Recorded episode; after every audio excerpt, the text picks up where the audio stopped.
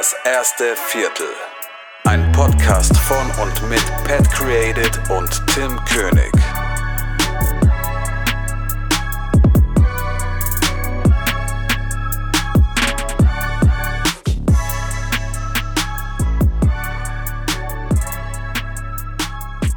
Ein wunderschön zu einer neuen Folge Das erste Viertel. Diesmal wieder mit einer richtig geilen Gastfolge und tatsächlich für mich einen äh, sehr persönlich wichtigen Gast.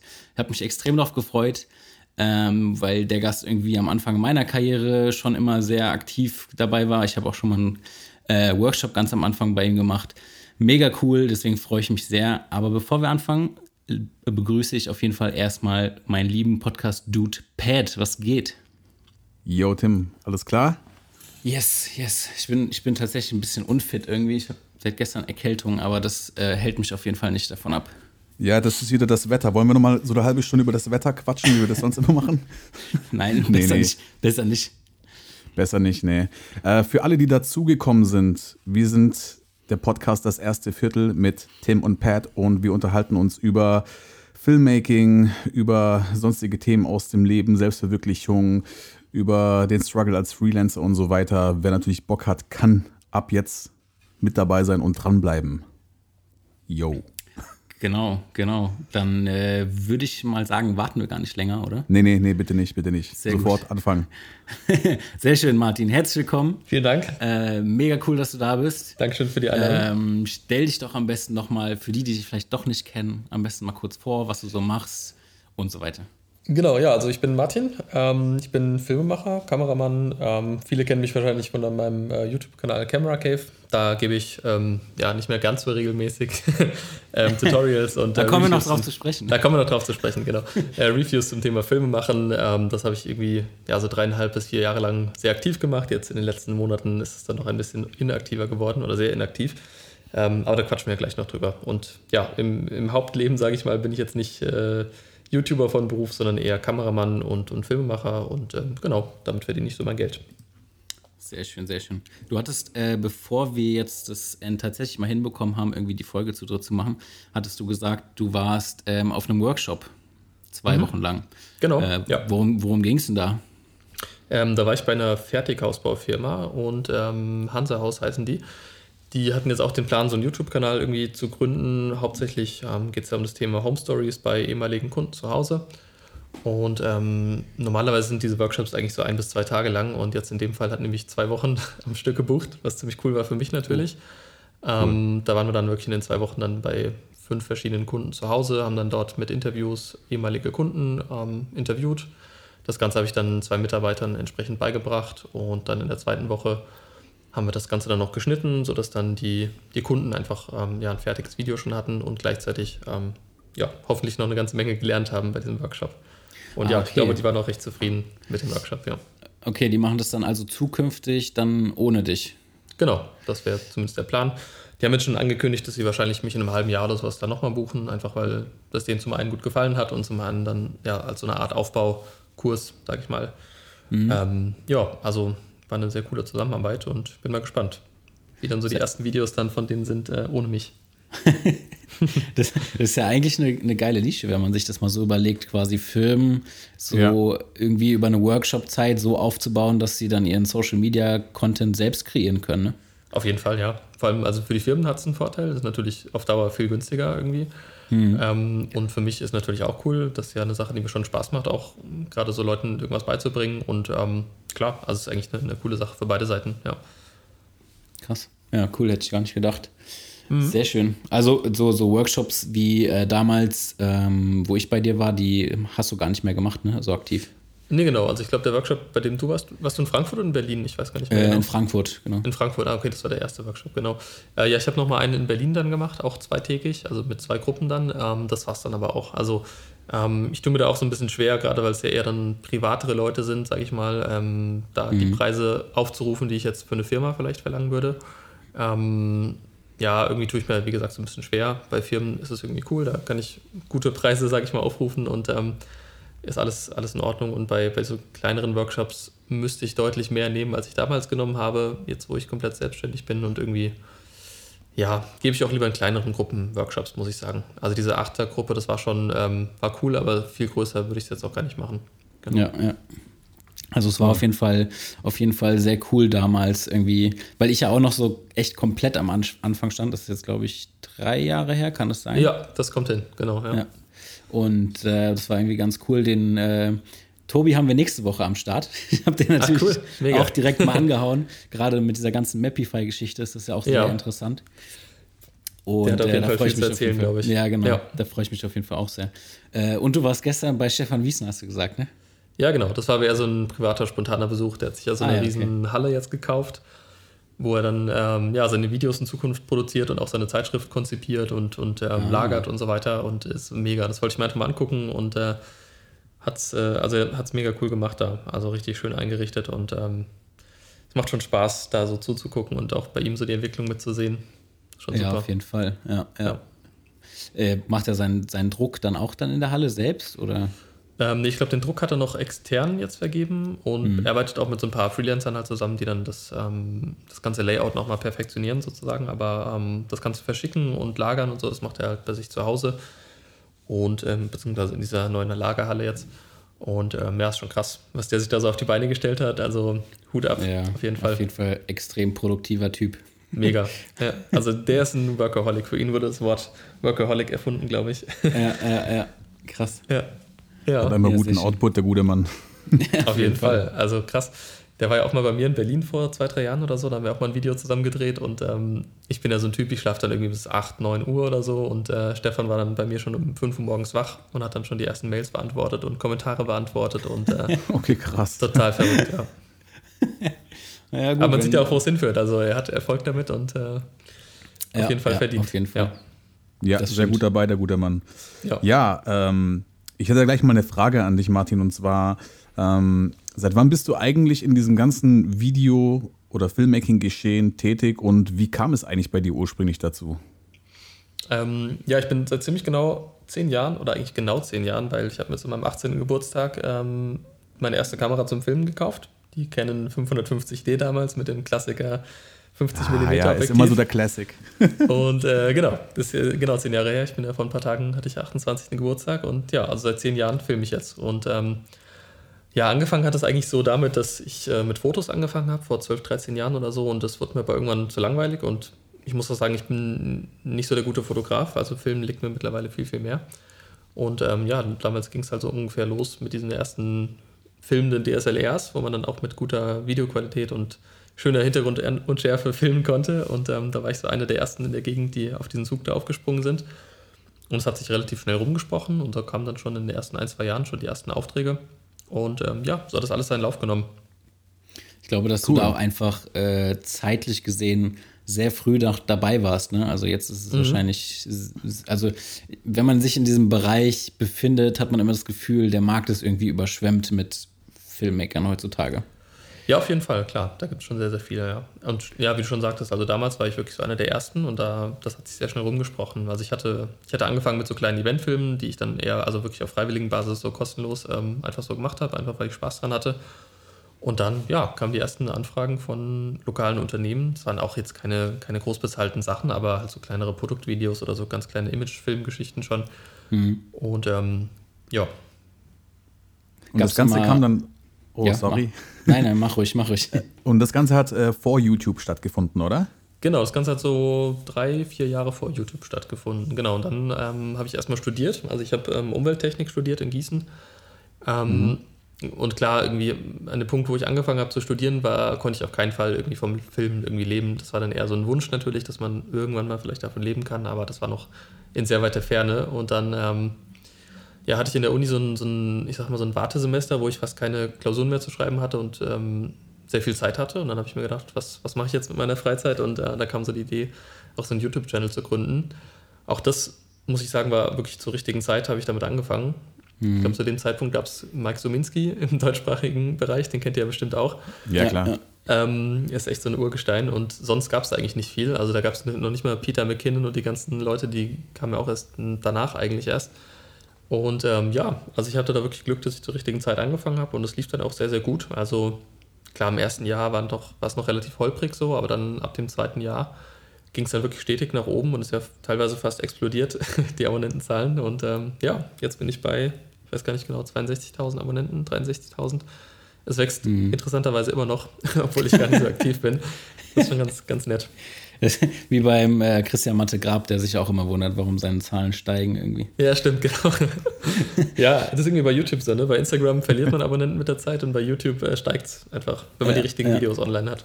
Ja, ja. Wenn du schon äh, auf, dieses, auf das Thema YouTube gekommen bist, ähm, du hattest ja mal auch in einer Folge, ich weiß gar nicht mehr, was das war, ich glaube, wie man an Aufträge kommt oder sowas, da hattest du mal gesagt, dass die meisten Aufträge bei dir tatsächlich auch durch deine äh, YouTube-Abonnenten zustande kommen oder wahrscheinlich, da kennt jemand, irgendwie jemand, der jemand kennt, der genau, quasi ja. auf dich gewiesen hat. So.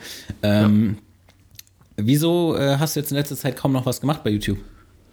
Ähm, ist so eine Mischung aus keine Zeit und nicht mehr so die Riesenmotivation, muss ich ehrlich sagen. Also ähm, genau, eine Zeit lang war das tatsächlich so, dass irgendwie 80, 90 Prozent der Aufträge tatsächlich über YouTube reinkamen. Ist ja auch irgendwie mhm. verständlich. Also viele Firmen oder Marketingabteilungen ähm, schauen dann einfach mal auf YouTube. Ist ja irgendwie so die, die zweitgrößte Suchmaschine der Welt. Ähm, ja, suchen die ja. halt einfach nach, nach Filmemachern und klar, YouTube bietet sich dann natürlich an, nach Filmemachern zu suchen. Und ähm, ja, darüber kamen extrem viele Aufträge zustande. Äh, mittlerweile hat sich das so ein bisschen gewandelt. Also ich habe jetzt viel ja, Kontakt mit Agenturen, mit irgendwelchen Filmproduktionsfirmen. Ähm, da haben sich mittlerweile auch ganz gute Verhältnisse so aufgebaut. Und ähm, ja, es ist nach wie vor einfach so, dass ich ähm, gar nicht aktiv irgendwie jetzt Akquise betreiben muss, sondern durch dieses Netzwerk mit, mit Agenturen und auch ehemaligen Kunden oder Stammkunden ähm, kommt eigentlich immer regelmäßig was rein. Und ja, da habe ich dann im Moment auch gar nicht so viel Lust und Zeit, mich dann nochmal vor die Kamera zu setzen, wenn ich ähm, gerade drei, vier aktive große Projekte irgendwie betreue oder schneide. Ähm, das hat sich dann doch so ein bisschen geändert bei mir in den letzten ein, zwei Jahren. Ja, genau. ja. ja. Absolut verständlich. Also wenn es quasi durch die, ein durch die Connections, die du jetzt über YouTube und über die Zeit aufgebaut hast, äh, so gut läuft, dann ja, auf jeden Fall. Genau. Eine coole Sache.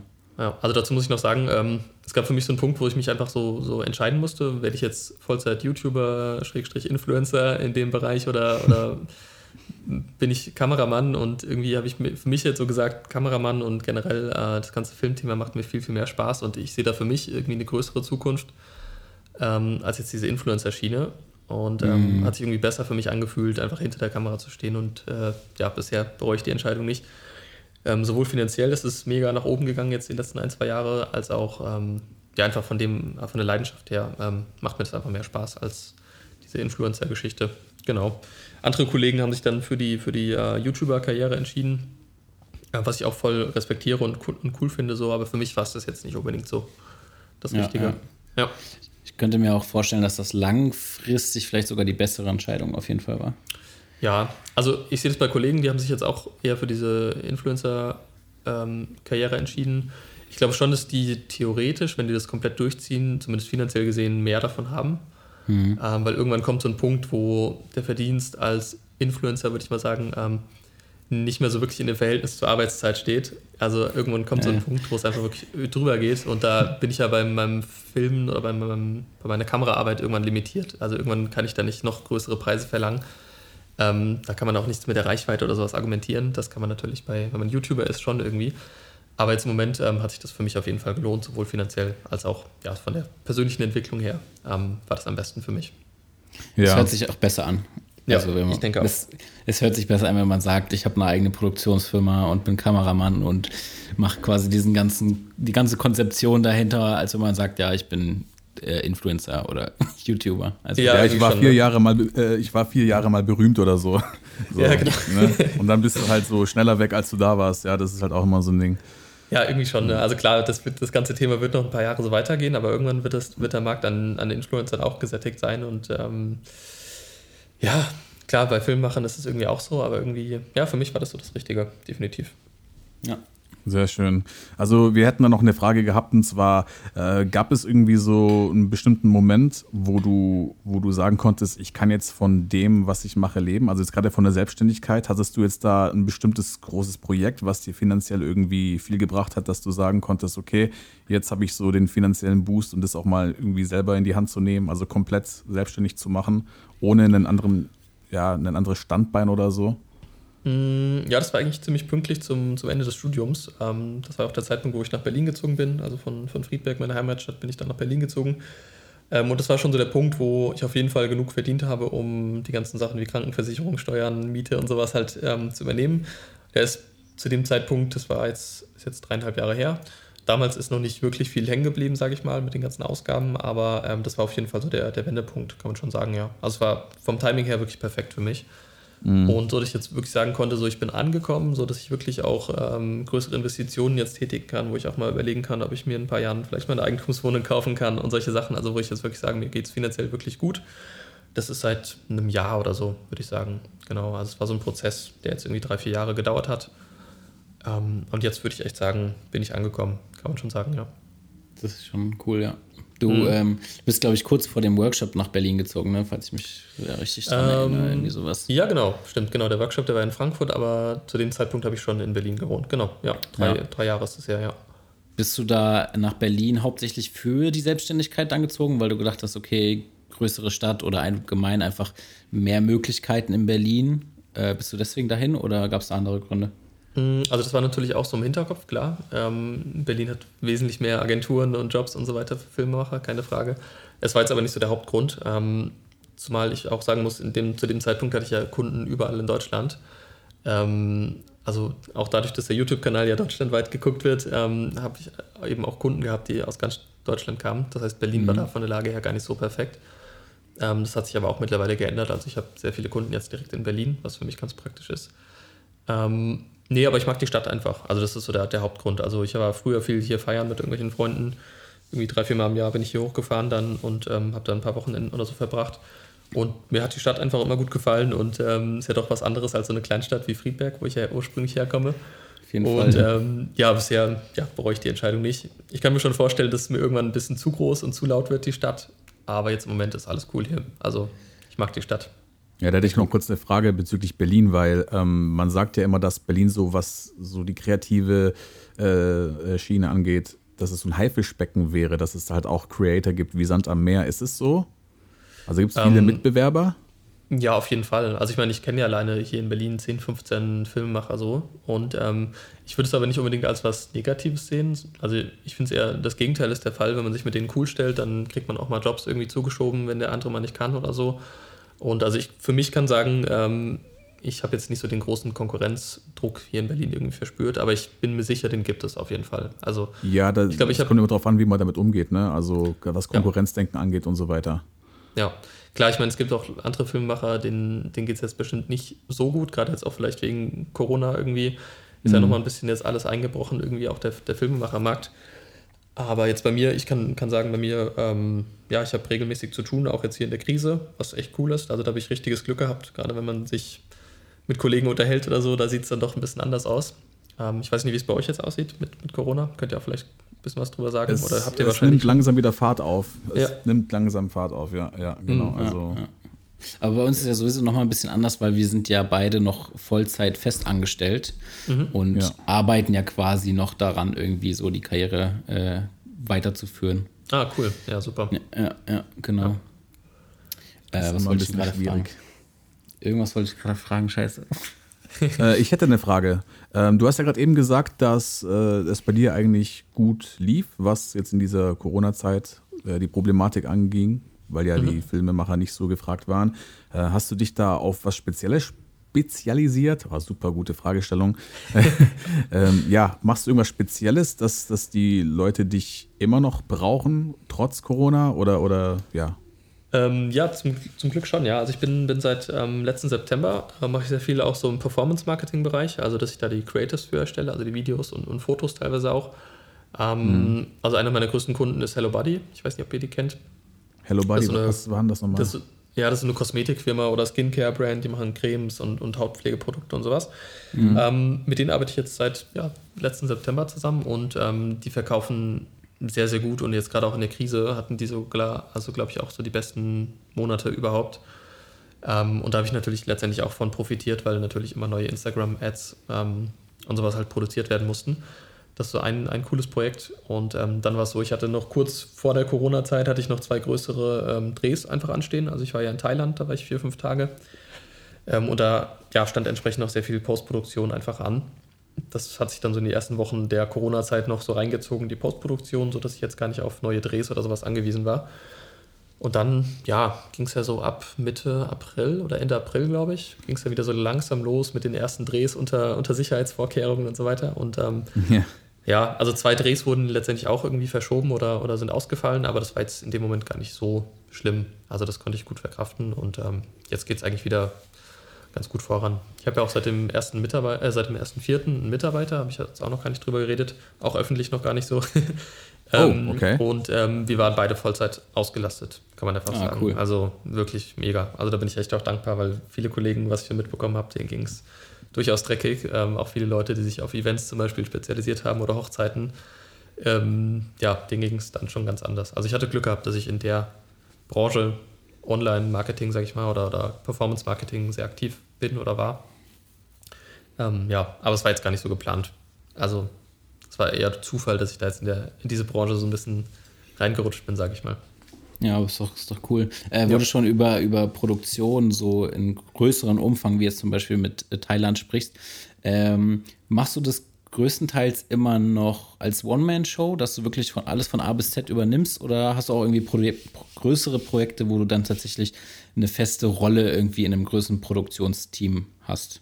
Mhm. Also ähm, gerade das Thailand-Projekt war jetzt, ähm, da war ich wirklich so als One-Man-Show da, beziehungsweise wir hatten auch von, von Hello Buddy, ähm, das war ein Projekt für Hello Buddy, ähm, waren noch zwei Leute auch mit dabei. Das, die haben dann eher so diesen ähm, redaktionellen Part übernommen. Also die haben die Interviews mhm. zum Beispiel geführt und auch diesen ganze, ja, den ganzen Rahmen in dieser Geschichte sozusagen gesetzt. Und ich habe dann letztendlich auch nur die, die Kameraarbeit und, und den Schnitt übernommen und Musiksuche und so weiter. Also das mache ich schon noch sehr viel in dieser Richtung. Ähm, aber jetzt eigentlich bei allen Projekten war immer noch jemand dabei, irgendwie entweder Producer und oder Regisseur, ähm, Assistenten letztendlich auch, Ton-Make-up und so weiter. Ähm, also die Projekte sind schon deutlich größer geworden, gerade wenn man es noch vergleicht mit den Projekten, die ich vor, weiß nicht, ein, zwei Jahren noch irgendwie so hatte. Mhm. Und ähm, ich glaube, vor ein, zwei Jahren oder so hatte ich auch schon mal in einem Podcast gesagt, dass ich äh, das extrem mag, dass ich bei einem Set irgendwie alles übernehme, weil ich dann genau am Ende sagen kann, das ist ein Film, der ist zu 100% von mir. Ja, ähm, ja, mittlerweile ja. hat sich das auch so geändert. Ich bin mittlerweile so froh, wenn ich irgendwie einen Producer habe, der dann mit dem Kunden noch irgendwie weiter verhandelt, weil der Kunde noch extra Wünsche hat oder so, dass ich das jetzt nicht mehr machen muss, weil ähm, ich bin jetzt nicht so der Typ, der dann sich irgendwie hinstellt und mit dem Kunden da wild diskutiert, sondern ich bin da sehr froh, wenn ich mittlerweile einen Producer habe, der das dann für mich macht.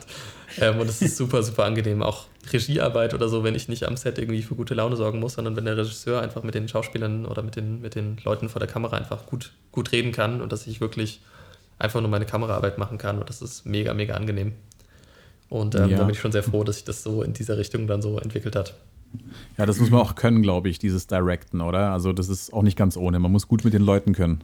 Auf jeden Fall, ja. Ich meine, ich muss auch sagen, ich stelle mich jetzt nicht blöd an mit Leuten, also ich kann auch gut mit Leuten reden, aber ich glaube, so ein Regisseur, der hat es ja wirklich gelernt und der weiß genau, was er von diesen Leuten hören will vor der Kamera und ja, sicher. das ist schon mega ja, angenehm. Ja. Ja, ja, auf jeden Fall. Ähm, eine Frage hätte ich noch zu diesem ganzen Produktionsthema.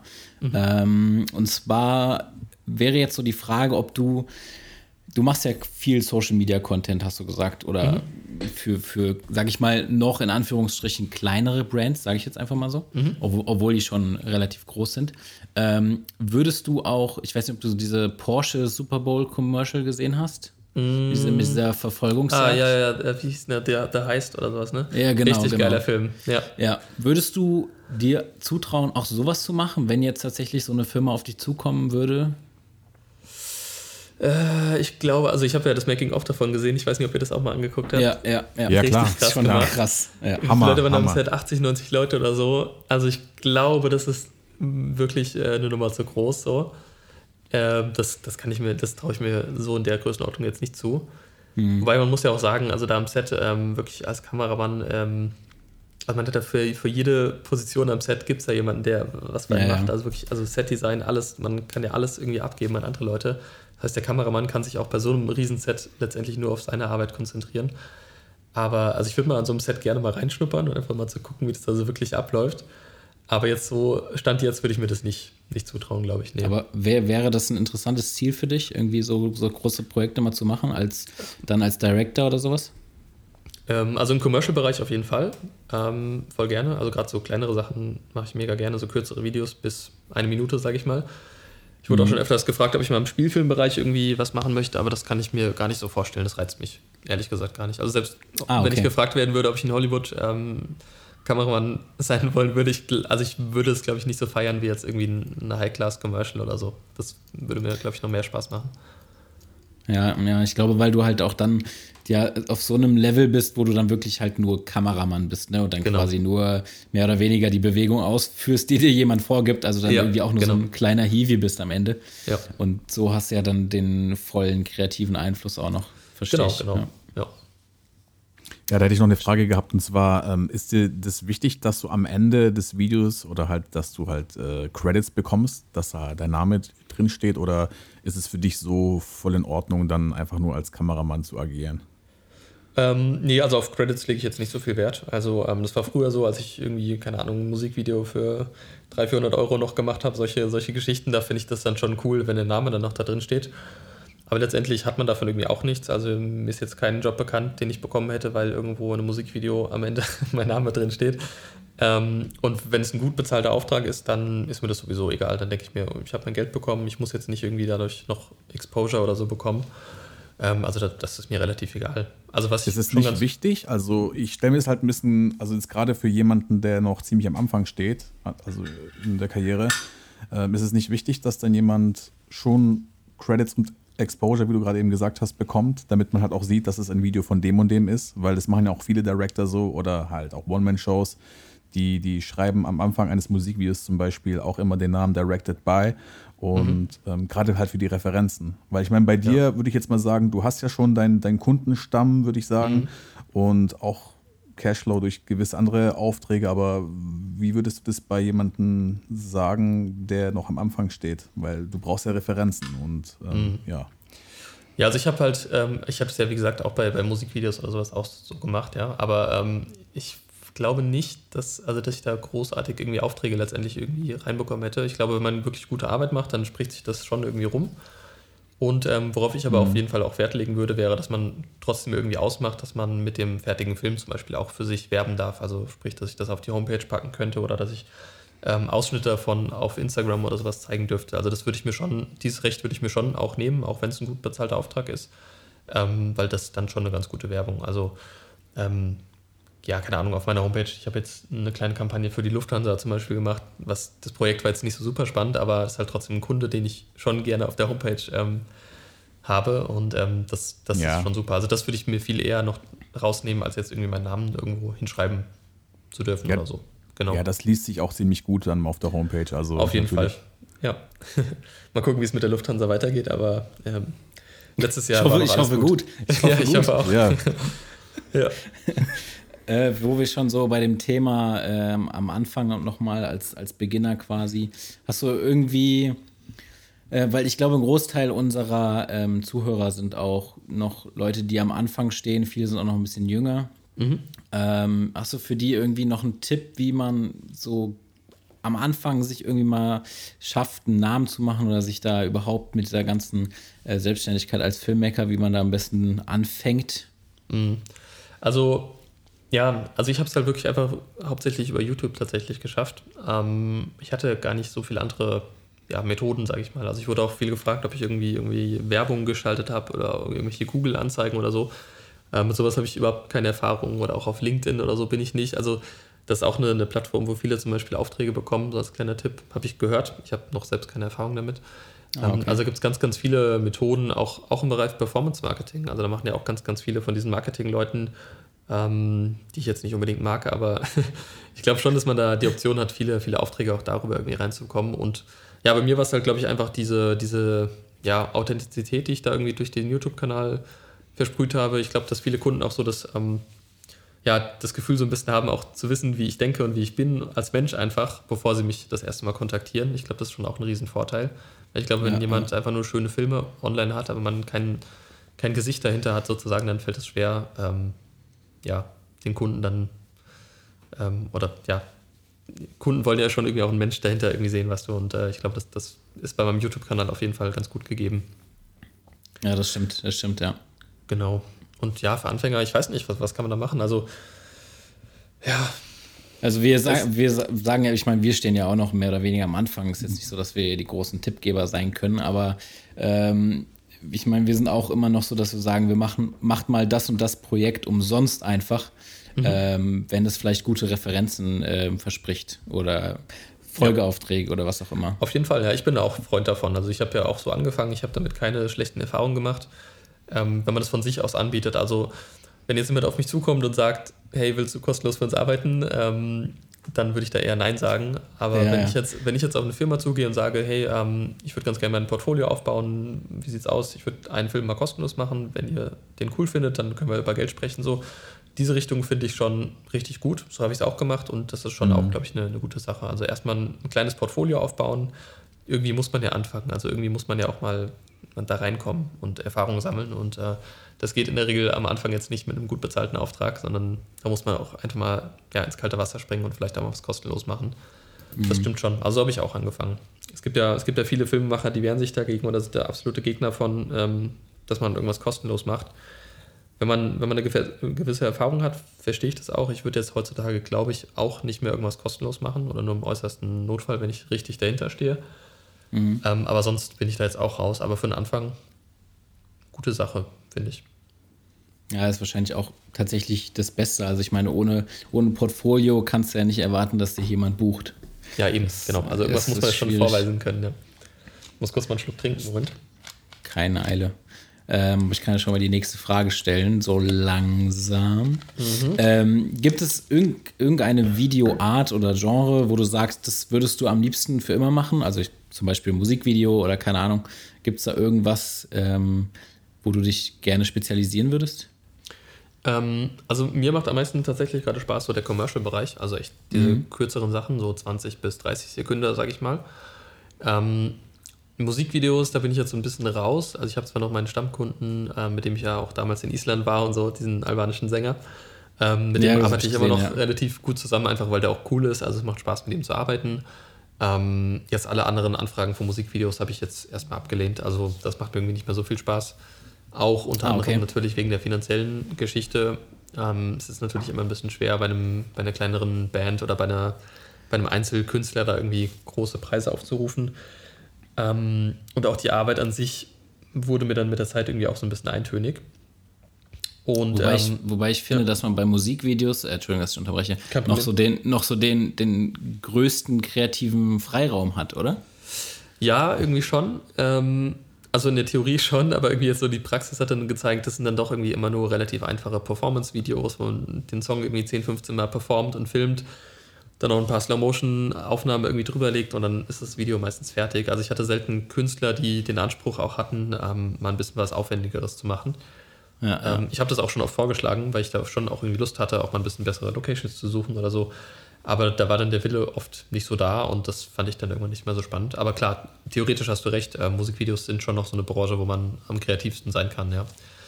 Ähm, dann eine Zeit lang habe ich ja mega gerne auch so Imagefilme gemacht. Ähm, da mhm. war aber irgendwie auch so ein, das gleiche Problem. Man hat, es ist schwierig, einer Firma zu vermitteln, dass man auch mal was anderes machen muss als ein typisches Interview mit dem Geschäftsführer und dann auch da wieder schöne Aufnahmen einfach nur drüber legt, am besten noch eine Drohnenaufnahme ja, ja. und so weiter. Und das, das war auch so eine Sache, die hat mir nicht so viel Spaß gemacht. Und ähm, jetzt bei diesen kleineren Commercial-Sachen, auch bei diesen kleinen Instagram-Videos, ähm, für Hello Buddy zum Beispiel, finde ich das irgendwie cool, dass man da ähm, wirklich in mega kurzer Zeit irgendwie ein Produkt in Anführungsstrichen verkaufen muss.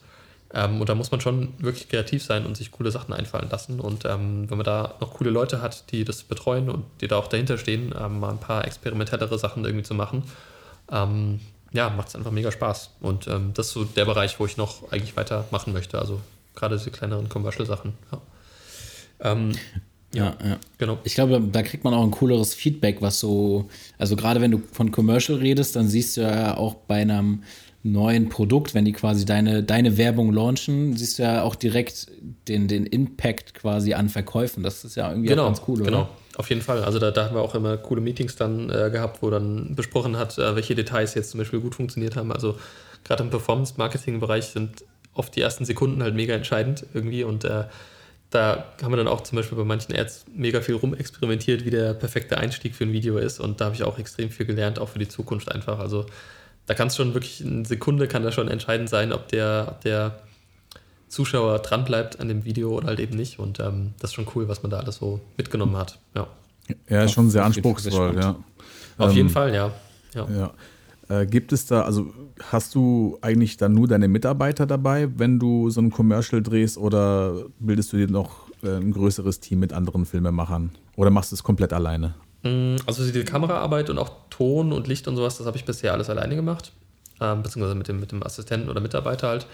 Ähm, ja, also das, das würde ich auch ungern an jemand komplett externen irgendwie abgeben. Also Lichtsetzung vielleicht noch oder Ton, aber jetzt so Kameraarbeit oder sowas, mhm. das würde ich schon immer irgendwie aus meiner Hand ähm, alles haben und auch Color Grading oder so.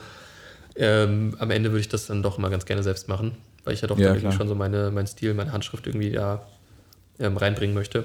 Genau, das ist schon wichtig für dich, oder? Also für ja, mich wäre es auch sehr wichtig. Genau. Ne? Ähm, ja gut, äh, ja. da hätte ich jetzt aber noch eine weitere Frage und zwar, äh, ich weiß nicht, wie groß deine Kunden jetzt immer sind oder wie die Erwartungshaltung von etwas größeren Firmen sind, aber ähm, wie reagieren die denn, wenn du jetzt alleine oder höchstens zu zweit oder zu dritt da auftaucht? Also ähm, also das ist eigentlich schon meistens vorher abgesprochen. Ne? Also da kommt ja auch immer ein bisschen aufs Budget drauf an. Ja, meistens ist es schon irgendwie abgeklärt, dass ich dann alleine oder zu zweit irgendwie, dass wir dann zu zweit irgendwie auftauchen. Und wenn es mal ein bisschen anspruchsvoller ist, dann sage ich dann doch, okay, vielleicht sollten wir noch einen Tonmann oder eine Make-up-Artistin irgendwie dazu buchen oder so. Also das ist eigentlich jetzt keine Überraschung, wenn ich da am Set dann irgendwie ja, mit zwei Leuten oder sowas ankomme. Das ist eigentlich schon immer vorher abgeklärt und in der Regel reicht es ja auch. Also ich hatte schon so einige Drehs, ähm, gerade mit größeren Agenturen, wo dann wirklich so 10, 15 Leute am Set dann immer rumlaufen und gefühlt am Ende habe ich dann immer bei solchen Drehs gedacht, ähm, ja, eigentlich hätte man das auch mit viel weniger Leuten genauso realisieren können. Ja, das und, sind halt eben ähm, die Meinungen ja. verschieden, weil viele machen das halt einfach nur, um professioneller zu wirken. Also die, die nehmen irgendwelches Equipment mit, was sie eigentlich gar nicht brauchen, aber einfach nur um ja. zu flexen, weißt du? Ja, auf jeden Fall, ja. Ich kann es irgendwie in gewisser Weise auch nachvollziehen, aber jetzt, wenn man erstmal so, ja, so in der Szene oder in der Branche drin ist und weiß, ja, ja, was für Sachen man braucht und was für Sachen man nicht braucht, äh, dann nervt mich das eher, wenn so Leute oder auch so Agenturen das so künstlich irgendwie so aufblasen, sage ich mal, so ja. größer machen, als es eigentlich sein muss. Klar, man will irgendwie auch Geld verdienen, keine Frage, aber das kann man auch, finde ich, äh, ja, ohne das irgendwie so künstlich größer zu machen. Also. Ähm, zum, Thema, zum Thema Agenturen habe ich noch eine Frage aus Eigeninteresse. Ähm, hast du dich dabei denen irgendwann mal quasi eingeschrieben oder sind die auf dich zugekommen, was jetzt, wenn sie Unterstützung bei Projekten brauchen oder, oder wie läuft das ab? Ähm, es war so eine Mischung aus, aus einigen Sachen. Also mit der einen Agentur, da war ich jetzt ähm, letztes Jahr, war ein cooles Projekt für die Landesagentur für Elektromobilität Baden-Württemberg. Da waren wir acht Tage in äh, ja, ganz Baden-Württemberg in verschiedenen Städten unterwegs, in Produktionsstätten von Audi zum Beispiel, bei Bosch und so weiter. Das war ein richtig cooler Imagefilm.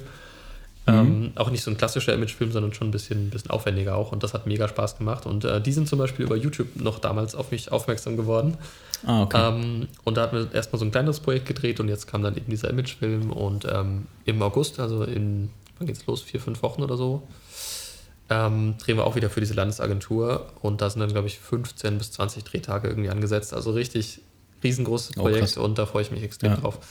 Ähm, dann die andere mit der ich jetzt noch arbeite, da habe ich jetzt irgendwie vor war das vor vier, fünf Wochen für die Bildzeitung gedreht. Jetzt nicht so der prestigeträchtigste Kunde, sag ich mal, aber war trotzdem ein cooles Projekt. aber ein großer Kunde auf jeden Fall. Auf jeden Fall großer ja, Kunde. Fall. Und ähm, also da hatten wir mit den Harrisons, ich weiß nicht, ob ihr die kennt. Ja, ja natürlich, klar. Also ich kenne sie durch Oliver Pocher so.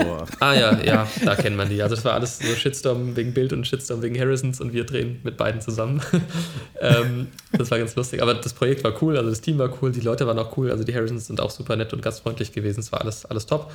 Ähm, das war jetzt eine Agentur, da hatte ich äh, den Producer über ein Musikvideodreh vor anderthalb Jahren kennengelernt. Da sind wir so ins äh, Gespräch gekommen und ähm, ja, dann hat er mich irgendwann mal gefragt, ob ich Zeit hätte. Dann hatten wir letztes Jahr das erste Projekt für Uber zum Beispiel. Also waren schon coole Kunden jetzt irgendwie dabei in den letzten ein, zwei Jahren und ähm, ja, die kommen im Prinzip immer wieder, diese Agenturen. Also die waren bisher alle ziemlich zufrieden und ähm, ja. Würdest du sagen, das ist, ähm, wie gesagt, ich frage jetzt gerade sehr aus eigenem Interesse, weil ich an so eine, ich bin an so einem, oder wir beide, glaube ich, sind an so einem Punkt, wo wir uns schon ein kleines Portfolio aufgebaut haben, schon verschiedene Projekte gemacht haben und jetzt nicht unbedingt Bock haben, jetzt immer noch ein Projekt nach dem anderen für, für äh, free zu machen. Mhm. So wäre, wäre Agenturen anschreiben mit Portfolio, äh, pass auf, das und das mache ich. Äh, wenn ihr Bock habt, das wäre, würde ich mich freuen, wenn man mal zusammenarbeiten könnte. Würdest du sagen, das ist ein guter Schritt, sowas? Das wollte ich auch ähm, fragen, danke. Klingt eigentlich ganz gut. Ich, ich hatte sowas auch schon mal früher so ein paar Mal überlegt, ob ich mich einfach mal so ein bisschen mehr oder weniger so, so initiativ irgendwie bewerbe. Ja. Ähm, ich habe es aber tatsächlich, ich habe noch keine Erfahrung damit. Also ich kann da keine Erfahrungswerte geben, aber ich, ich finde, es klingt vernünftig und ich finde, es klingt gut. Also warum nicht? Ja, ähm, ja. ja, kann man schon mal machen. Aber ich, also so die Sachen, wo ich jetzt ähm, ja am meisten Aufträge bekommen habe, ich, ich würde schon sagen, es war wirklich auch einfach viel Glück irgendwie. Also jetzt gerade wirklich dieser Producer, dass ich den da kennengelernt habe, ähm, bei den Musikvideodrehs war eigentlich totaler Zufall. Der wusste ja auch gar nicht, dass ich irgendwie YouTube mache oder sonst irgendwas. Ähm, wir sind einfach gut ins Gespräch gekommen. Ich glaube, der hat bei dem Dreh dann gesehen, dass ich ganz gute Arbeit mache und dann hat er mich auch angeschrieben und hat mein Portfolio gesehen und so weiter und dann kam eins zum anderen. Also ich glaube, es gehört auch viel dazu, dass man auch offen sein muss für ja.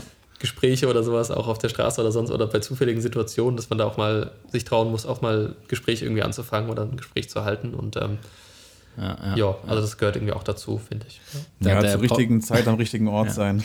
Ja, ich weiß, das ist so ein Tipp, da kann wahrscheinlich niemand was mit, mit anfangen, so, aber ähm, ja, ja irgendwie bei mir war es halt wirklich so. Also ich, ich kann jetzt gar nicht so sagen, dass ich da jetzt irgendwie ein, ein Geheimrezept habe, wie man an Agenturen oder so kommt. Also, ja, wüsste ich jetzt nicht. Aber ich glaube, dieses Anschreiben ist schon ganz gut. Wobei man muss auch sagen, viele Agenturen haben halt auch schon so einen Pool an, an Leuten, mit denen sie irgendwie arbeiten, aber mhm. da muss man halt einfach dann besser sein. Also ja, ich, das Beste wäre natürlich, wenn man irgendwie, so wie jetzt in deinem Fall, die Leute durch irgendein anderes Projekt oder sowas oder durch Freizeit irgendwo kennenlernen würde. Ja. So, das ähm, fand ich auch Klar, ganz cool. Das ich cool. hatte es schon öfter mal im Podcast gesagt, so der Paul Ripke hat mal in irgendeinem Interview ganz cool gesagt, so er ist gar nicht so der große Künstler mit der Kamera, aber er geht mit den Leuten halt auch mal ein Bier trinken. Ja, ja, das ist wahrscheinlich ein guter Tipp. Ja, das hat auch funktioniert bei ihm. Ja, Socializen ja. ist echt mega wichtig. Ich meine, ich bin jetzt auch nicht so der allerbeste drin, aber irgendwie hat es dann doch funktioniert. Also wir auch nicht. Ähm, ja, ist nicht so einfach, ne? Naja. Da muss man schon der Typ für sein. Auf jeden Fall, ja. Also ich finde find auch Paul Ripke so, also bestimmt ein cooler Typ, aber ich finde auch so seine Fotos, die sind cool, aber jetzt auch nicht so überragend. Also ich, ich verstehe schon seinen Punkt, sage ich mal, dass er, ja, es ja. kommt nicht nur darauf an, ob man gute Filme macht, auch als Filmemacher, sondern äh, es gehört noch eine ganze Menge andere Sachen irgendwie auch dazu. Ja. Auf jeden Fall, ja. ja.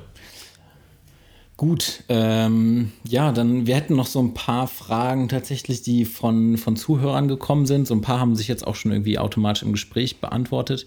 Ähm, aber zum Beispiel wäre noch eine Frage von unserem lieben äh, Jonas, äh, und zwar, was dein bester Fehler so aus der Vergangenheit war und äh, was du daraus gelernt hast, also quasi ein, ein positiver Fehler, der dir passiert ist, sozusagen.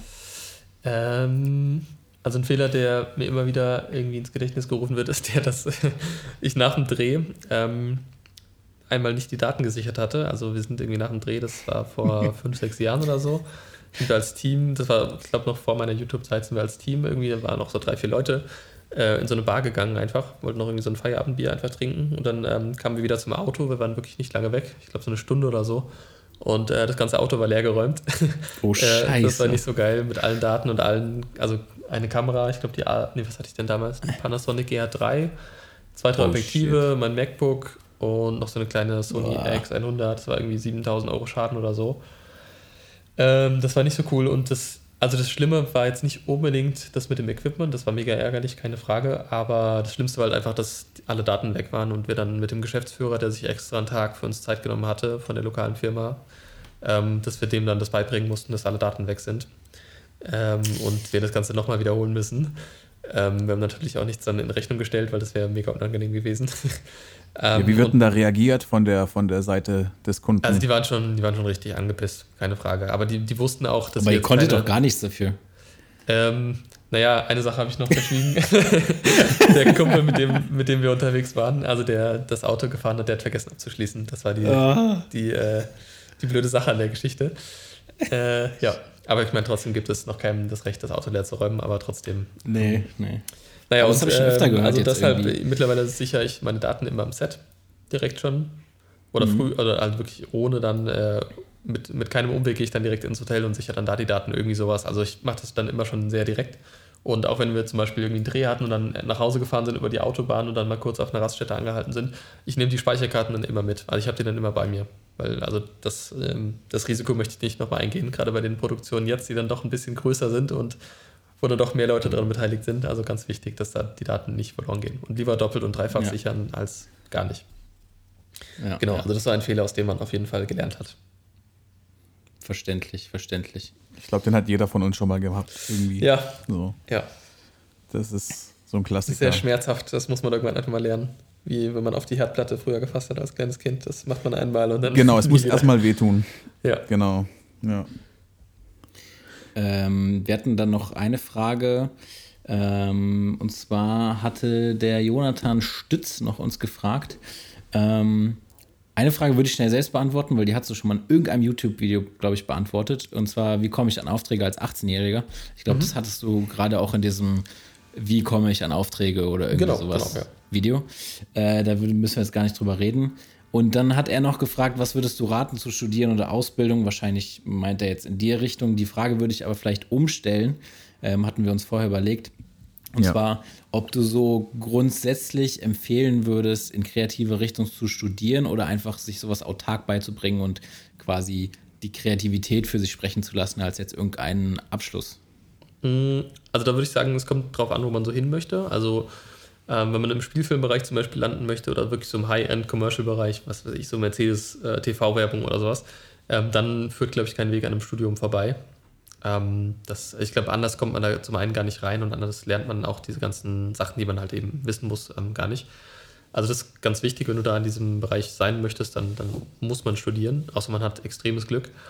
Ähm, wenn man so Sachen möchte oder Sachen machen möchte wie ich, also eher so diese kleineren Imagefilme, kleinere Werbung oder Commercial-Sachen, dann Musikvideos und sowas, also die Schiene, ähm, würde ich lieber sagen, spar dir die Zeit und versuch in der Zeit ein, ein gutes Portfolio aufzubauen. Ähm, ja, bei mir war es halt wirklich auch so eine Glückssache, dass ich halt mir das Ganze schon während dem Studium irgendwie aufbauen konnte.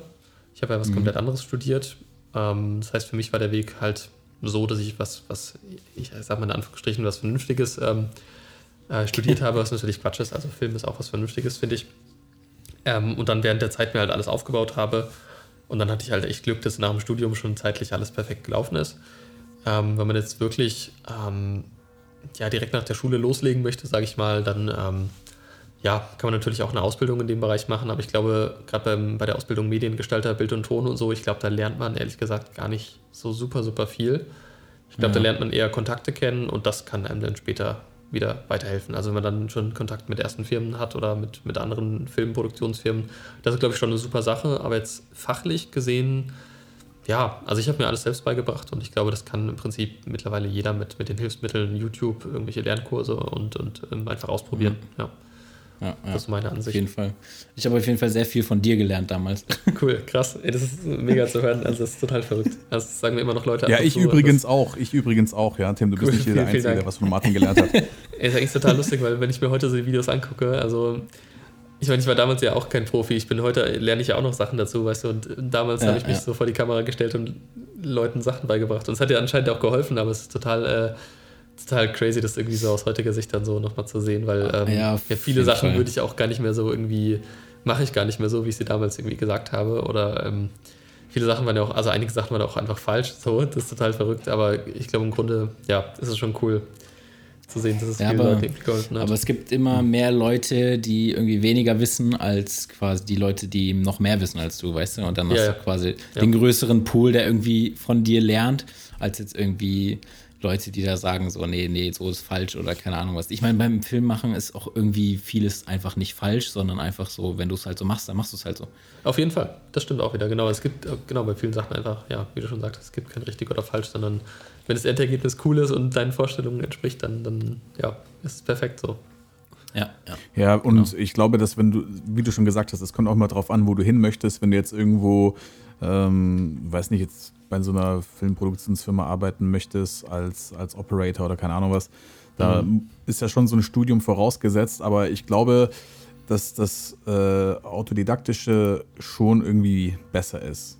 So auf lange Sicht, weil ich denke, dass du halt irgendwie schon ein bisschen zum, zum Fachidioten ausgebildet wirst, weißt du? Da, Weil du lernst halt immer irgendwelche Normen, äh, wo dir jemand sagt, hey, mach nicht so, weil so macht man das nicht. Und keiner kann das dir begründen, Ja. warum. Weißt du, wie zum Beispiel so ein Achsensprung oder sowas. Ja, ja. weil ich habe auch schon mal mit jemandem gedreht, es war ein Musikvideo und dann wollte ich irgendwie die Perspektive wechseln und irgendwie bin ich auf die andere Seite und dann sagt die, äh, nee, Achsensprung. Und ich denke mir so, was? Mhm. Obwohl weiß, es irgendwie doch irgendwie geil gekommen wäre, weißt du? Ich weiß, was du meinst, ja. Das fällt dann einem, einem Endkunden nie auf, dass da ein Achsensprung drin ist und in dem Moment wäre es mega cool gewesen, aber dann gibt es diese starren Regeln, sag ich mal, und ähm, ja, die schränken einen schon irgendwie in der Kreativität ein, ne?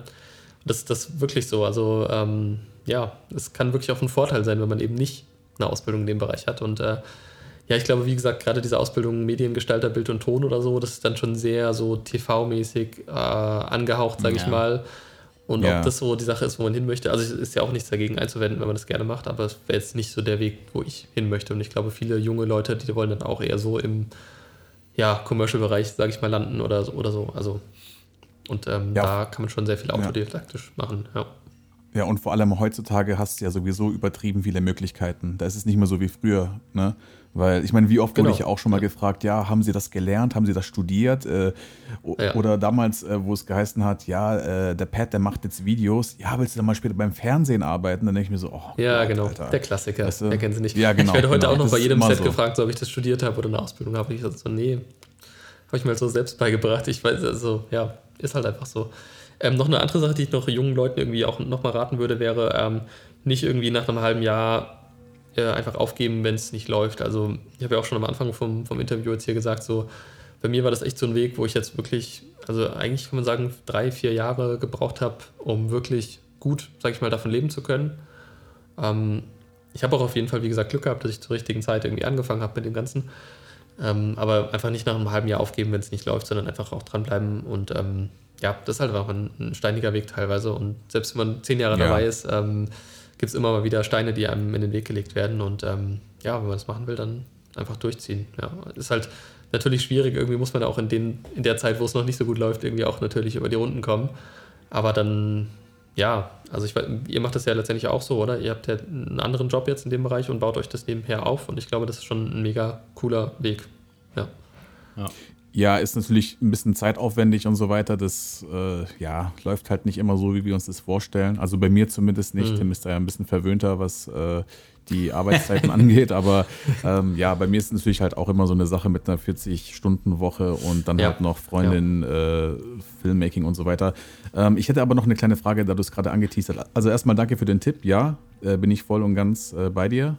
Ähm, wie war das denn damals für dich, als du dich dazu entschlossen hast, nach Berlin zu ziehen? War das für dich so ein Big Step, wo du so extrem Schiss davor gehabt hast, wo du einfach so ins Ungewisse gegangen bist, so gesehen? Oder wie war das für dich? Also mit Berlin, da habe ich auch wieder also Glück gehabt, muss man einfach sagen. Also zum einen habe ich da eine relativ günstige oder extrem günstige Wohnung gefunden. Von daher gab es da eigentlich gar keinen äh, ja, Zweifel so, dass ich da hin muss, sozusagen. Es war echt wie so, ein, wie so ein Schicksalsding. Also, wäre mir die Wohnung nicht angeboten worden, äh, hätte ich, glaube ich, extreme Schwierigkeiten gehabt, da was Vernünftiges zu finden. Und ähm, zum anderen kannte ich aber auch ein paar Leute schon hier in Berlin. Also, es war jetzt nicht so, dass ich da komplett alleine war, sondern ähm, ja, ich hatte schon so eine ganz kleine Basis an, an Leuten hier. Und ähm, ja, irgendwie, nee, ich habe mir da ehrlich gesagt gar nicht so Gedanken drüber gemacht, über darüber, ob es läuft oder nicht, sondern ich habe es wirklich mehr oder weniger einfach gemacht und ähm, war, glaube ich, ein, ein, richtiger Schritt.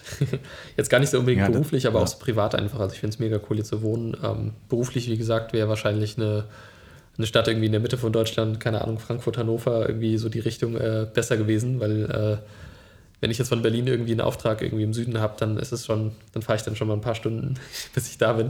Das ist schon manchmal ein bisschen anstrengend. Aber genau, ja, nee, also, aber das ist. Mh. Ja, coole Stadt Berlin. Nee, schon mal ist, ist, schon mal auf jeden Fall ein sehr guter Punkt, weil Tim, das ist nämlich das, worüber wir uns schon seit äh, fast 25 Folgen darüber unterhalten. äh, der Martin hat halt einfach gemacht, ja, und wir haben halt einfach Schiss, also beziehungsweise so ist bei mir, äh, sich halt einfach ins Ungewisse zu wagen und ja. Ich muss sagen, ich glaube, du hast ein bisschen mehr Schiss als ich. Ich, ich werde da gezwungen. ja, genau, ja. ja. Naja, also, aber man, da ja. will ich aber auch mal ein bisschen relativieren. Also, das wurde mir auch schon von ein paar Leuten gesagt, so, ah, ich finde es voll krass, dass du dich das so getraut hast und so, aber ähm, auch damals in der Situation, für mich gab es eigentlich keinen Plan B. Also, für mich wäre nicht in Frage gekommen, in dem Beruf, den ich jetzt gelernt habe, ähm, später mal einzusteigen, weil es für mich bedeutet hätte, zu 70 Prozent wahrscheinlich irgendwie ein relativ langweiliger Bürojob in der Behörde. Und ja. ähm, das kam für mich überhaupt nicht in Frage. Und, ähm, Aber du hast ja, es schon zu Ende gebracht. Äh, ja, also, fast. Also ich habe die Bachelorarbeit okay. geschrieben und ich habe die auch bestanden. Ähm, das ist auch eigentlich so eine richtig dumme Sache. Ähm, ich bin dann ja nach Neuseeland ähm, nach der Bachelorarbeit und ähm, also erstmal bin ich umgezogen nach Berlin, dann bin ich nach Neuseeland für zwei Monate oder so mit einem Kumpel. Und während ich in Neuseeland war, habe ich eine Mail von der Uni bekommen, dass irgendwie noch ein Modul aus dem vierten Semester fehlt, wovon ich zu dem Zeitpunkt nichts wusste. Das kam wirklich drei Monate, nachdem ich ähm, die Bachelorarbeit bestanden hatte. Ähm, das hat mir bisher keiner gesagt. Ich meine, klar, im Studium ist man irgendwie auch selbstverantwortlich. Ich war halt der festen Überzeugung, dass ich alle Module im, im Kasten irgendwie hatte. Und ähm, ja, das heißt also, 99 Prozent vom Studium sind fertig. Ähm, ja, mal schauen, ob ich das nochmal irgendwann komplett fertig mache. Ähm, so langsam gebe ich die Hoffnung Ja, auf, das machst du in der Abendschule. Ja, müsste ich eigentlich mal machen. Ja, so ne? Also es wäre auf jeden Fall vernünftig, aber ja, ich, ich sehe es nicht, dass ich das irgendwie, dass ich in dem Beruf mal später landen werde. Aber klar, für einen Lebenslauf oder so, wer weiß, was noch kommt in den nächsten zehn Jahren, ähm, ist es bestimmt nicht verkehrt. Ein abgeschlossenes Studium. Ja, da hätte ich nochmal eine andere Frage dazu. Und zwar, wie war denn eigentlich so die Reaktion von deinem engsten Kreis, von der Familie, dass du jetzt dieses Filmmaking machst und jetzt nicht irgendwie in den Beruf einsteigst, für den du studiert hast? Ähm, also mein Umfeld war da eigentlich mega cool. Also mein Vater zum Beispiel, der war auch, also früher auch so Hobbyfotograf und ähm, hatte, glaube ich, auch eine Zeit lang so den Traum, irgendwie von der Fotografie leben zu können. Und der ist dann irgendwann so äh, ja, Richtung Informatik, was er auch gerne macht. Aber ähm, ich glaube, der hat das auch so ein bisschen vielleicht bereut, dass er da nicht ganz so eingestiegen ist in dem Bereich. Ähm, und der war da mega, mega ähm, ja, Feuer und Flamme, sage ich mal, dass ich das, diesen Weg da gehe. Aber der hat auf jeden Fall auch gesagt, dass ich das auf keinen Fall irgendwie blauäugig angehen soll. Also der hat mir dann wirklich auch mal eine gute Kostenrechnung gemacht, mit was für Kosten man rechnen muss als Selbstständiger, weil er halt auch schon zweimal ähm, sich selbstständig gemacht hatte und da auch ein bisschen auf die Schnauze gefallen ist. Und da hat er wirklich mich dann auch sehr, sehr gut beraten, an was ich alles denken muss und ähm, auch finanziell mhm. gesehen. Also das auch so, wir sind da wirklich mal alles durchgegangen, was Krankenversicherung, Altersvorsorge, Miete, ähm, Rücklagen und so weiter. Und da kommt man dann doch auf eine Summe von, weiß nicht, mindestens mal 5000 Euro im Monat, die man irgendwie mal umsetzen muss, um alle Ausgaben erstmal decken zu können. Und wenn man da so als 22-Jährige das so hört, dann fällt man doch erstmal so ein bisschen aus allen Wolken, weil 5000 Euro ist so extrem viel, aber wenn man selbstständig ist, ist es halt einfach, ja, so das Mindeste eigentlich. Und da mhm. bin ich ihm sehr, sehr dankbar, dass er mir da so ähm, ja, wirklich alle, alle Sachen, an die ich so denken muss, an die Hand gegeben hat und ähm, dass ich daran eben entsprechend auch arbeiten konnte und meine Preise auch so anpassen konnte, dass ich dann irgendwie auf diese Summe dann komme. Und das war schon mal mega cool, dass ich von ihm den Support hatte. Ähm, meine ja, Mutter war da so ein bisschen klar. skeptischer, die ist halt auch eher so ein bisschen, ein bisschen ängstlicher, so was die, was die ähm, Persönlichkeit, sag ich mal so, angeht. Die ist halt auch in, in einem Bürojob und ähm, ist auch, ja, würde sich sowas halt nicht so trauen und war dann auch entsprechend so ein bisschen skeptisch, aber jetzt mittlerweile sieht ja, wie es läuft, so ja, ich habe einen Mitarbeiter, ich habe ein schönes Büro, ich kann mir eine schöne Wohnung leisten und sowas. Also es läuft alles mega gut und jetzt hatte ich es, glaube ich, auch mittlerweile, ähm, ja, ich sag mal, ja, begriffen, dass, dass es gut läuft und, und dass man damit Geld verdienen kann. Und ähm, ja, jetzt steht die da auch voll dahinter. Genau. Sehr schön. Aber Ist sie, mittlerweile sie eine GmbH? Äh, nee, noch nicht. Ich muss auch noch mal gucken, ob sich das überhaupt lohnen würde. Also okay. mit Haftung ist der ja nicht so viel. Ob sich das finanziell oder steuerlich lohnen würde, weiß ich noch nicht. Also es hat natürlich Vorteile irgendwie. Und klar kommt also sieht es schon super aus, wenn man irgendwie eine GmbH hat. Aber ähm, wenn sich das jetzt nicht lohnt, dann ja, bleibe ich jetzt erst nochmal Einzelunternehmer. Ja, klar. Ähm, genau. Was ich noch sagen wollte, also meine Mutter hat auch tatsächlich am Anfang noch gesagt, ja, such dir doch erstmal noch so einen Job, wo du fest deine, dein Gehalt sozusagen bekommst und bau dir das auch noch weiter so nebenher auf. Aber das kam für mich irgendwie auch nicht in Frage. Also ich wollte das schon das dann gleich richtig machen und ähm, ja, wenn man schon so eine gute Grundlage hat und es schon so ein bisschen läuft, dann würde ich sagen, sollte man auch diesen Schritt dann zu 100 Prozent auch gehen.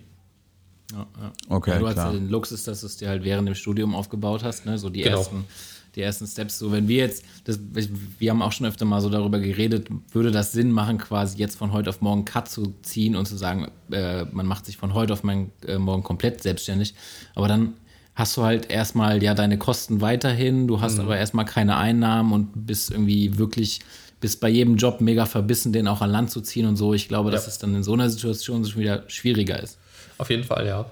Ja, ist echt so. Also, wenn man so ganz jung ist, hat man natürlich nicht so viele finanzielle Rücklagen. Da fällt es dann irgendwie schwer, das von null auf gleich aufzubauen. Und wenn man ein bisschen, vielleicht schon fünf Jahre an einem Job gearbeitet hat, sich vielleicht ein, ein bisschen was aufgebaut hat, so, so vermögenstechnisch, dann fällt es auf der einen Seite natürlich leichter, wenn man ein paar Monate natürlich überbrücken kann, aber dann hat man natürlich auch einen gewissen Lebensstandard sich vielleicht aufgebaut und muss da vielleicht wieder ein bisschen zurückstecken. Also ist, beides ist nicht ja. ganz so einfach, glaube ich. Ähm, ja, aber irgendwie, irgendwie muss man ja anfangen. Also jeder hat ja, mal so irgendwie angefangen. Ne? Ja. ja, man sagt ja auch, dass die Fallhöhe entscheidend ist. Also je mehr du oder je tiefer du fallen kannst, desto mehr Angst hast du halt eben vor dem Schritt. Ja, auf jeden Fall. Kann ich, kann ich auch voll nachvollziehen. So. Also ist auch so, ja. Ja. Jo, äh, ich habe jetzt noch hier eine letzte Frage und zwar, wie sehen denn deine Pläne aus für die Zukunft? Hast du spezielle Wünsche für deine Karriere, wie es in Zukunft laufen soll oder gibt es irgendetwas, wo du gerne hin möchtest oder erzähl mal. Ähm, also beruflich bin ich eigentlich fast schon so, dass ich sagen würde, ich, es muss gar nicht noch viel weiter nach oben gehen, sage ich mal. Aber ich bin auch, glaube ich, ein bisschen mhm. bescheidener. Also ich, ich kenne ja auch viele, die dann irgendwie, keine Ahnung, zehn Mitarbeiter irgendwann mal haben wollen und so. Das ist, sowas steht jetzt gar nicht so auf meiner Agenda. Ähm, aber jetzt, wo ich zum Beispiel gestern beim, beim Stefan war und diese riesen Halle gesehen habe mit den Sachen, der hat dann irgendwie so eine Ecke, wo er die Fotoshootings macht, der hat eine Ecke, wo er YouTube-Videos aufnimmt, der hat ein separates Büro, der hat diesen, diesen Lagerraum und so. Also sowas, das finde ich schon eher cooler. Das, das wäre vielleicht so ein Ziel von mir. Wir haben uns auch tatsächlich heute erst ein, ein neues Büro angeguckt. ähm, ein bisschen was Größeres. So, das wäre so ein Ziel. Da möchte ich jetzt in den nächsten Monaten noch mal ein bisschen dran arbeiten, dass ich auch so eine etwas größere Räumlichkeit zum Beispiel habe, da auch meine Fotoshootings oder Videoshootings dann auch mal machen kann. Und ähm, so diese Richtung, die würde mir schon ganz gut gefallen. Und, oder so ein ähm, eigenes äh, Produktionsstudio oder sowas, wäre das? Genau, genau sowas in der Richtung. Das, das ja. finde ich schon cool. Ähm, und ansonsten alle meine Wünsche sind eher so privaterseits. Also ich will da noch mal ein bisschen gucken, dass ich da, ja, wie so eine Eigentumswohnung oder so, das wäre so mein nächstes Ziel für die, für die nächsten Jahre irgendwie, dass ich da noch mal ein bisschen mehr Geld zur Seite lege und ähm, genau, eher so diese Richtung. Also beruflich kann es sehr gerne genau so weitergehen. Da hätte ich jetzt nichts dagegen.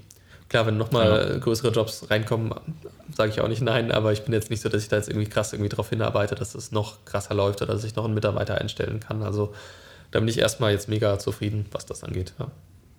Ja, ja und irgendwann Fall. machst du dann so eine Roomtour, oder? So wie Parker Wahlberg äh, ja, mit seinem, genau. Äh, ja, so, genau, wenn alles soweit steht, dann äh, bin ich soweit. oder meinst du diesen. Ja, das ist die Red äh, Dragon, die habe ich noch nie benutzt. ja, ja, so dekadent, oder? Oder auch der äh, Unbox Therapy, habt ihr das von ihm gesehen? Kennt nee. Ihr den?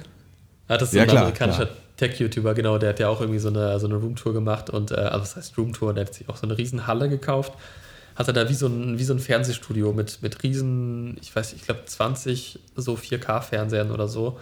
So eine riesen Fernsehwand einfach aufgebaut und halt eigentlich auch nur für Podcasts, also nur für so Videopodcasts halt. Für Podcasts. Da Gäste halt einzulegen. Richtig dekadent, aber cool. Also ich meine, es läuft bei ihm und äh, ich kann das irgendwie schon mittlerweile verstehen, dass man sich da irgendwie auch so in gewisser Weise selbst verwirklichen möchte und auch mal so Sachen irgendwie aufbauen möchte. Ja, aber auf jeden Fall. Ich, ich würde sagen, ich gehe es ein bisschen langsamer an, Step by Step. Ja, ja, aber von, von meiner Seite auf jeden Fall ähm, Glückwunsch zu deiner Situation. Also es hört sich Vielen an, Dank. als ob du ja, sehr zufrieden mit deiner Situation bist und ich glaube, seitdem wir uns das letzte Mal und erste Mal gesehen haben, hast du auf jeden Fall dir krass was aufgebaut, äh, ja. wovor ich den, meinen Hut ziehe und auf den größten Fall. Respekt habe. Vielen Dank. Sehr cool Dank. auf jeden Fall. Ja. Manchmal muss ich sagen, also ich, ich äh, trage das jetzt im Moment überhaupt nicht nach außen. Also äh, manchmal habe ich schon irgendwie Lust, da auch mal ein bisschen mehr, zum Beispiel auf Instagram oder so, einfach mal ein bisschen aus meinem Alltag so zu posten. Also das, das fehlt mir schon so ein bisschen, dass ich das auf YouTube so ein bisschen jetzt aufgegeben habe, dass die Leute das gar nicht mehr so mitbekommen. Aber mhm. ähm, ja, vielleicht kommt es mal irgendwann wieder. Also ich ich habe den Kanal jetzt noch nicht so ganz abgeschrieben, aber ähm, ist jetzt auf jeden Fall auch nicht meine, meine Priorität Nummer eins. Ja. Genau. ja. Kannst du also passiv noch bis 100.000 warten und dann geht's wieder. ja, so zehn Jahren ist es auch. Genau, so. bis du diesen Award bekommst und dann, ja. Ja, ja genau. genau. Cool. Ja, aber wo du, wo du passiv sagst, also richtig krass, ähm, eigentlich die Einnahmen, sowohl Affiliate-Einnahmen von Amazon und auch die, die ähm, AdSense-Einnahmen sind fast überhaupt nicht zurückgegangen. Total verrückt. Ach, also ich kriege jetzt jeden Monat immer noch, keine Ahnung, so, so 800, 900 Euro fürs Nichtstun von YouTube. Das ist total verrückt. Krass. Also natürlich kombiniert mit allen Affiliate-Sachen so, aber ja, das ist natürlich ja. auch mega. Also das ist auch so eine Sache, wenn man sich das einmal so aufgebaut hat, dann ähm, läuft es halt auch einfach von alleine. Das ist total, total absurd irgendwie. Das ist krass. Das ja. ist schon cool, ja. ja. Schöner Selbstläufer. Definitiv, ja. Hat sich gelohnt. Ja, ich meine, aber du hast die Arbeit ja irgendwann mal reingesteckt, von daher genau. ist es ja schön, dass du es immer noch äh, zurückbekommst. Ja. ja. Sehr schön. Ich glaube, wir, wir sind auch durch. Wir haben eine ganz gute Länge. Wir haben jetzt schon über eine Stunde gequatscht. Yeah. Ähm, haben alle Fragen äh, soweit durch von unserer Seite. Hast du noch irgendwas, was du sagen möchtest, was du loswerden willst? Ähm, nee, eigentlich nicht. Aber vielen Dank für die Einladung, das wollte ich noch sagen. Und äh, Grüße an alle, die mich kennen. ja, cool, dass du, dass du zugesagt hast. Cool, ja. dass du da warst. Ähm, wir freuen uns auf jeden Fall auch auf Tobi nächste Woche. Ja. Ähm, Bin gespannt, was er so erzählt. Äh, wir richten ihm auch schöne Grüße. Habt ihr noch, habt ihr noch gut Kontakt oder? Ähm, jetzt nicht mehr so regelmäßig, aber klar, ab und zu schon mal. Also er hat mir zum Beispiel auch diesen Hello Body Job hat er mir zum Beispiel zugeschoben, weil er da irgendwie ah, okay. auch angefragt wurde und keine Zeit hatte. Und äh, Genau, also wir sind schon noch in ganz gutem Kontakt und ähm, ich glaube auch, wenn ich jetzt irgendwann mal auf eine Red umsteige, will er auch meine C200 zum Beispiel abkaufen. Also der, der ist da schon ganz heiß drauf, dann meine Kamera zu übernehmen. Also wir sind, wir haben noch Kontakt, ja. Genau. Sehr schön. Freut mich. Nice. Cool. Cool. Ja, dann äh, schön, dass du da warst. Ja, Sehr gerne. Und ähm, das war's wie mit dieser Woche, äh, mit das erste Viertel. Und wir freuen uns auf die nächsten Folgen. Und äh, Pet, du darfst abmoderieren. Ja, ja, sehr gerne, sehr gerne. Vielen lieben Dank auf jeden Fall fürs Zuhören, Leute. Und für alle, die neu dazugekommen sind, ihr dürft uns gerne auf Instagram folgen. At das erste Viertel heißen wir. Dort posten wir jedes Mal, wenn eine neue Folge kommt, das Cover dazu. Und wir sind auch auf allen Plattformen verfügbar, wo es Podcasts gibt, Apple Music, Spotify etc. pp. Da dürft ihr uns natürlich auch gerne folgen. Und ja, in diesem Sinne, war eine geile Folge, Jungs. Vielen Dank für die Einladung. Vielen Dank nochmal und bis zum nächsten Mal. Einen wunderschönen Tag noch. Ciao. Ciao. Ciao.